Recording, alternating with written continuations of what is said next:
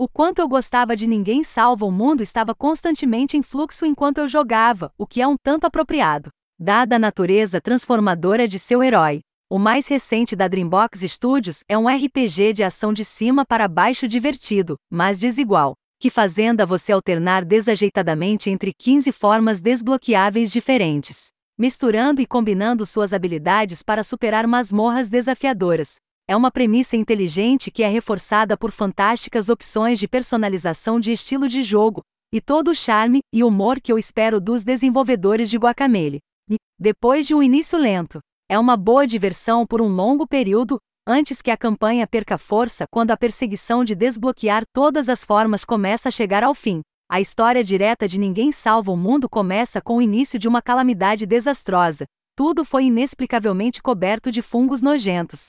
Monstros estão por toda parte, e o mago mais poderoso do mundo, Nostramagus, desapareceu. Cabe a você, um anésico de corpo pálido chamado Ninguém Armado com a varinha mágica de Nostramagus, para, como o título sugere, salvar o mundo. É útil como uma desculpa para enviar você por todo o mundo superior, limpando masmorras e coletando fragmentos de uma gema mágica à medida que avança. O único destaque real é Rende Derrade, o aprendiz detestável de Nostramagus que se torna cada vez mais desequilibrado enquanto seus planos para detê-lo e roubar a glória rotineiramente saem pela culatra. Dele de várias maneiras divertidas.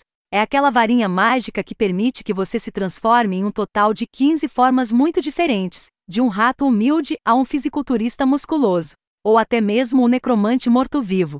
Cada um deles tem suas próprias características e habilidades, como o chute da perna traseira do cavalo, o arco e a flecha carregáveis do Ranger, e o empurrão da barra do bodybuilder, o que os faz se sentir marcadamente diferentes um do outro para jogar. Não importa em que forma você esteja, o combate começa simples. Mas acaba se tornando interessante graças às amplas opções de personalização, que crescem a cada nova forma que você desbloqueia e atualiza. Tomemos, por exemplo, o cavaleiro básico de classe corpo a corpo. Quando você o pega pela primeira vez, tudo que ele tem é um único golpe de espada. Então, todo combate para ele é basicamente apenas correr para os inimigos e segurar o botão até que tudo morra mas nivele para o próximo rank e você desbloqueará seu Somp, que dá um ataque de área de efeito. Suba de nível novamente e você terá a capacidade de bloquear e contra-atacar. Por si só, essa não é uma lista muito impressionante de habilidades, e se seu único personagem fosse o cavaleiro, as coisas ficariam muito chatas muito rapidamente. Mas o que é único em Nobody Saves The World é que você pode pegar essas habilidades desbloqueáveis e misturá-las e combiná-las com qualquer outro personagem. Assim, você pode equipar o cavaleiro com a habilidade de galope do cavalo, para fazê-lo correr super rápido e colidir com os inimigos. Ou você pode colocar o bloco de escudo do cavaleiro no Ranger para dar a ele uma maneira de se defender contra os inimigos que se aproximam. Cada forma tem suas próprias estatísticas, velocidade de movimento e ataque de assinatura que não pode ser alterado, e dá a eles uma identidade. Mas todo o resto é completamente mutável. Dessa forma, você não está apenas desbloqueando um novo formulário, você está desbloqueando todas as ferramentas em potencial que as habilidades do formulário fornecem para sua coleção cada vez maior. Existem algumas sinergias realmente divertidas para descobrir também, não vou estragar muitas. Mas tente a habilidade passiva do Ranger de adicionar veneno a cada ataque e combiná-lo com a chuva sagrada do monge que atinge todos os inimigos na tela. E se isso não for suficiente, você pode até completar tudo com a capacidade do Hat de detonar qualquer inimigo afetado por veneno. Existem alguns combos realmente satisfatórios e poderosos que você pode eventualmente realizar. E a curva de dificuldade aumenta bem para garantir que você precise usá-los para passar por algumas das batalhas mais difíceis.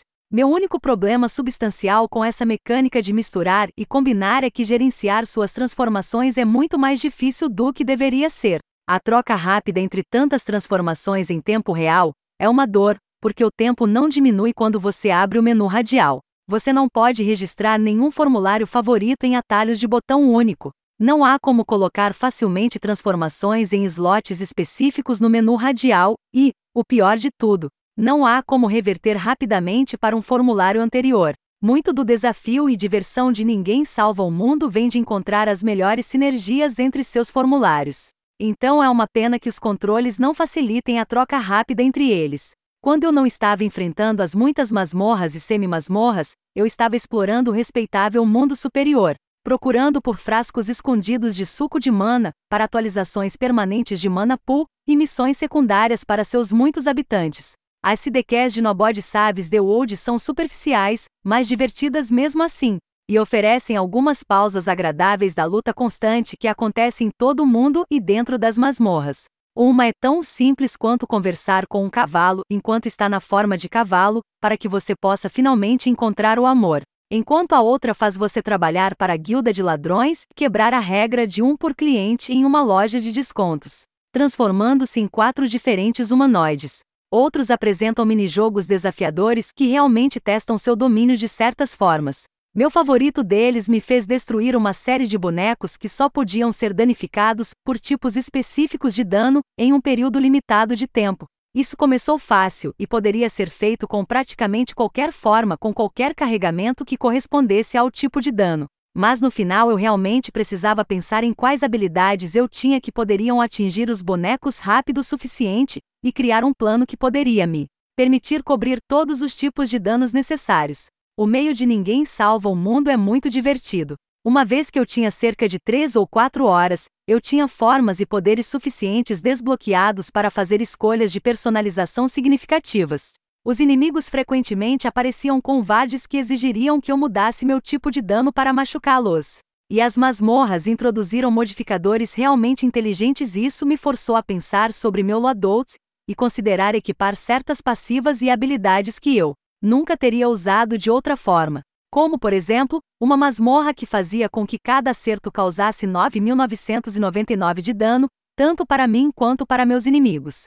Ou um que cobrisse o chão com minas terrestres e me colocasse contra bandidos que poderiam me atrasar, ou um que fez todos os cadáveres inimigos explodirem. É claro que chegar ao ponto em que você tem esse conjunto expansivo de ferramentas e pode usá-las de maneiras criativas para resolver quebra-cabeças e encontros de combate inteligentes é, muito menos divertido. As primeiras horas de Ninguém Salva o Mundo expõem o quão fraco é o combate quando você está sem esse kit de ferramentas. Há uma clara falta de desafio e profundidade, ambos preenchidos mais tarde, mas nas primeiras duas ou três horas parece um monte de moagem sem muita recompensa. Na outra ponta, o último trecho da aventura de 15 horas começa a sofrer com a sensação de que o poço secou.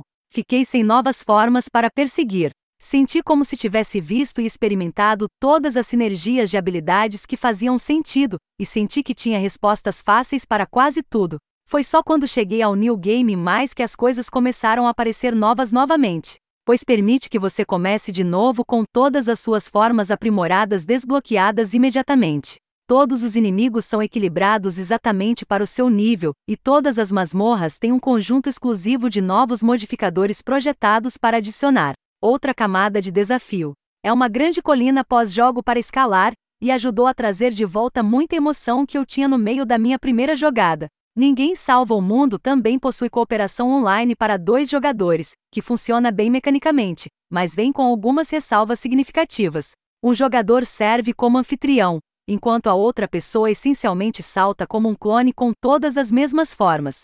Atualizações e habilidades às quais o jogador anfitrião tem acesso. Isso significa que não há como o segundo jogador ter acesso ao seu próprio arquivo salvo e, portanto, não há como realmente progredir em seu próprio jogo sem criar seu próprio jogo cooperativo como host. A outra frustração sobre o co-op é que quando um jogador pausa, ele pausa para o outro jogador também. É incrivelmente chocante estar jogando online como a única pessoa assistindo sua própria tela e, de repente, ver o menu aparecer enquanto seu parceiro navega até a árvore de transformação para trocar por uma nova transformação. Mesmo com esses problemas, o Nobody Saves The World se beneficia da companhia de um segundo jogador. O host é capaz de subir de nível duas formas ao mesmo tempo, ou uma forma duas vezes mais rápido. Há ainda mais sinergias para experimentar, e há ajustes de dificuldade adequadamente equilibrados para levar em conta o fato de que há o dobro de dano atingindo os inimigos em todas as vezes. Além disso, tudo é melhor com amigos. Quando ninguém salva o mundo está no seu melhor, o que acontece na maior parte da campanha de 15 horas é uma alegria jogar. É verdade que seu menu de transformação precisa de muito trabalho para torná-lo útil em tempo real, mas há uma grande variedade de missões secundárias divertidas e bem-humoradas. Excelentes opções de personalização que incentivam